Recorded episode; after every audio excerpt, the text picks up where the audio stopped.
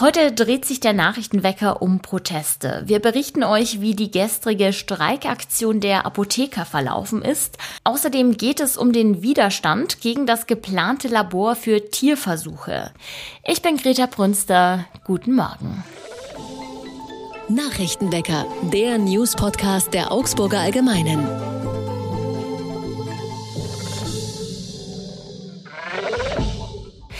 Der Widerstand gegen das geplante Tierversuchslabor in Augsburg lässt nicht nach.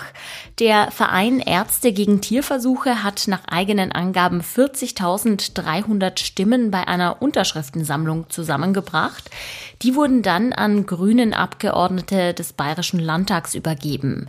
Die Kritiker sind der Ansicht, dass man die Steuergelder sinnvoll in moderne, zukunftsorientierte Forschungsverfahren stecken sollte, anstatt das veraltete System Tierversuche zu fördern. Bayern baut derzeit in Augsburg mit einem Milliardenaufwand die sechste Medizinfakultät einer Universität im Freistaat auf. 35 Millionen Euro sind offenbar für das Tierversuch Tierversuchslabor vorgesehen. Eine Sprecherin der Universität hat das Projekt verteidigt. Die Forschung könne derzeit darauf noch nicht verzichten. Es gebe jedoch strenge Auflagen für Tierversuche. Hunderte Apotheker sind gestern auch in Augsburg auf die Straßen gegangen, um gegen die anhaltenden Medikamentenengpässe und die schwierige Finanzierungslage zu protestieren. Ursprünglich habe man mit rund 200 Teilnehmern gerechnet, sagt Ulrich Kochian, der Sprecher der Schwäbischen Apotheken. Es sind aber mindestens doppelt so viele gekommen, teils auch aus dem Allgäu oder Donau-Ries. Das sei ein starkes Zeichen. Es habe sich etwas angestaut. Viele Apotheker haben sich Sticker auf die Brust geklebt, rote Punkte mit einer Zahl drauf. Es ist die Zahl der Präparate, die in der jeweiligen Apotheke aktuell fehlen. Bei einigen waren es um die 100, bei einigen stand aber auch eine sehr, sehr hohe Zahl, zum Teil höher als 500. Der Sommer kommt und zwar mit voller Wucht. In der kommenden Woche könnte eine Hitzewelle mit weit über 30 Grad auf Deutschland zukommen. Es wird vor allem heiß und schwül, sagen die Meteorologen. Die trockenen Tage haben dabei auch ihre Wirkung auf die Natur. In einigen Regionen Deutschlands herrscht bereits eine hohe Gefahr für Waldbrände. Vorerst gilt bis Sonntag für einen Großteil von Bayern die Gefahrenstufe 3. In einigen Regionen des Freistaats ist die Gefahr mit Stufe 4 allerdings schon hoch. Wo wir schon beim Wetter sind, schauen wir uns doch direkt mal die aktuellen Werte für Augsburg an. Heute steigen die Temperaturen bei strahlendem Sonnenschein auf bis zu 23 Grad. Die Tiefstwerte liegen bei 11 Grad.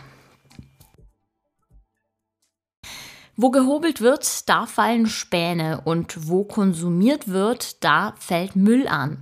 Landet der nicht im Hausmüll oder auf der Straße, gibt es noch eine letzte Instanz und zwar den Wertstoffhof. Wahrscheinlich waren wir alle schon einmal da, auch mein Kollege Dominik Durner. Der hat für euch mal ganz genau hingeschaut. Jetzt ist er hier bei mir zu Gast. Hallo Dominik. Hallo Greta. Warum wolltest du denn ausgerechnet zum Wertstoffhof, Dominik? Ja, so, so ein Wertstoffhof, das ist ja irgendwie ein, eigentlich ein relativ klares Ding. Man bringt Müll hin und äh, sieht den dann nie wieder. Aber wenn man das mal so von der philosophischen Ebene betrachtet, könnte man auch sagen, so ein Wertstoffhof ist das sichtbare Ende der Konsumkette. Und da dachte ich mir, ich treibe mich mal rum, beobachte und äh, lass mir das dann einordnen. Würdest du sagen, wir leben in einer Wegwerfgesellschaft? Wenn man möchte, könnte man äh, auf jeden Fall sagen, dass wir in einer Wegwerfgesellschaft leben. Im Vergleich der 27 EU-Staaten liegt Deutschland auf Platz vier der Länder, die den meisten Müll pro Kopf ähm, produzieren.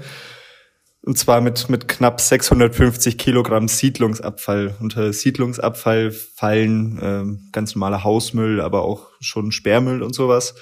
Und da liegt Deutschland eben mit 650 Kilogramm pro Kopf auf dem vierten Platz nach Luxemburg, Dänemark und Belgien. Ja, es wird einfach sehr viel weggeworfen, was vielleicht in manchen Fällen noch nicht hätte weggeworfen werden müssen. Du hast ja mit Müllarchäologin Eva Becker gesprochen. Was hat die denn gesagt? Genau, mit, mit der Eva Becker. Die ist, hat mal angefangen als, als äh, klassische ähm, Archäologin, beziehungsweise nicht klassisch, das hat sie mir erklärt. Sie hat nämlich die Ur- und Frühgeschichte analysiert und äh, da auch promoviert. Und da hat sie, ist sie ganz viel ähm, in der Welt unterwegs gewesen, in der Mongolei, in Ägypten, was man, was man sich so vorstellen kann. Und ähm, vor ungefähr zehn Jahren ist die dann auf die Müllarchäologie umgeschwenkt, weil ein großer Teil der traditionellen Archäologie, die man kennt, ist auch eigentlich nur ähm, Müllhalden irgendwie analysieren. Nur sind die halt 3000 Jahre alt statt einem, wie man will. Ähm, und da dachte sie sich, moderne Siedlungsabfälle oder modernes äh, Konsumverhalten, da lässt sich bestimmt auch einiges auf die Menschen rückschließen. Und was für Erkenntnisse sind das dann? Sie kann rückschließen, dass im Vergleich zu äh, vorhergehenden ja, Hochkulturen, kann man ja schon fast sagen, der Mensch heute einfach nur noch konsumiert, ohne nachzudenken. Das war früher anders. Ähm, früher wurde alles so weit verwertet, wie man es verwerten konnte. Also selbst Tiere wurde dann aus, aus den Rippen noch irgendwie äh, Pfeilspitzen oder sowas geschnitzt. Und heute wird halt einfach weggeworfen. Ähm, was sie dazu bringt, zu sagen, dass wir ein, ein Leben im Überfluss leben und ähm, kaum noch nachdenken müssen, was wir denn überhaupt konsumieren. Was war denn so zusammengefasst deine Erkenntnis des Müllausflugs?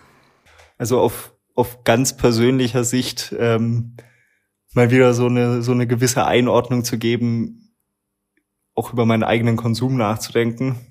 Da kann ich mit Sicherheit auch noch an der einen oder anderen Stellschraube drehen. Und ähm, wenn es weniger Plastik ist, wenn es weniger äh, Biomüll ist, einfach ein bisschen bewusster konsumieren. Ja, vielen herzlichen Dank für das Gespräch, Dominik.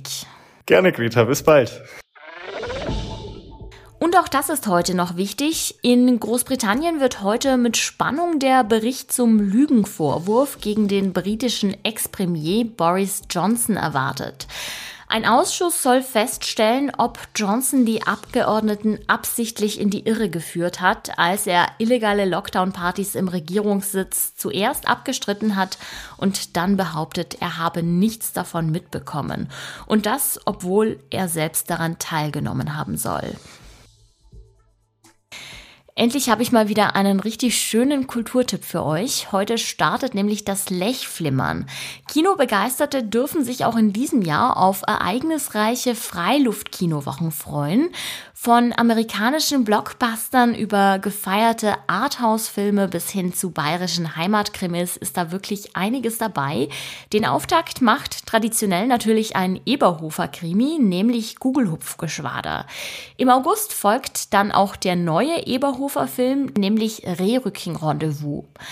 Auch darüber hinaus ist das Programm vielfältig. International erfolgreiche Blockbuster wie Avatar 2 sind zum Beispiel zu sehen.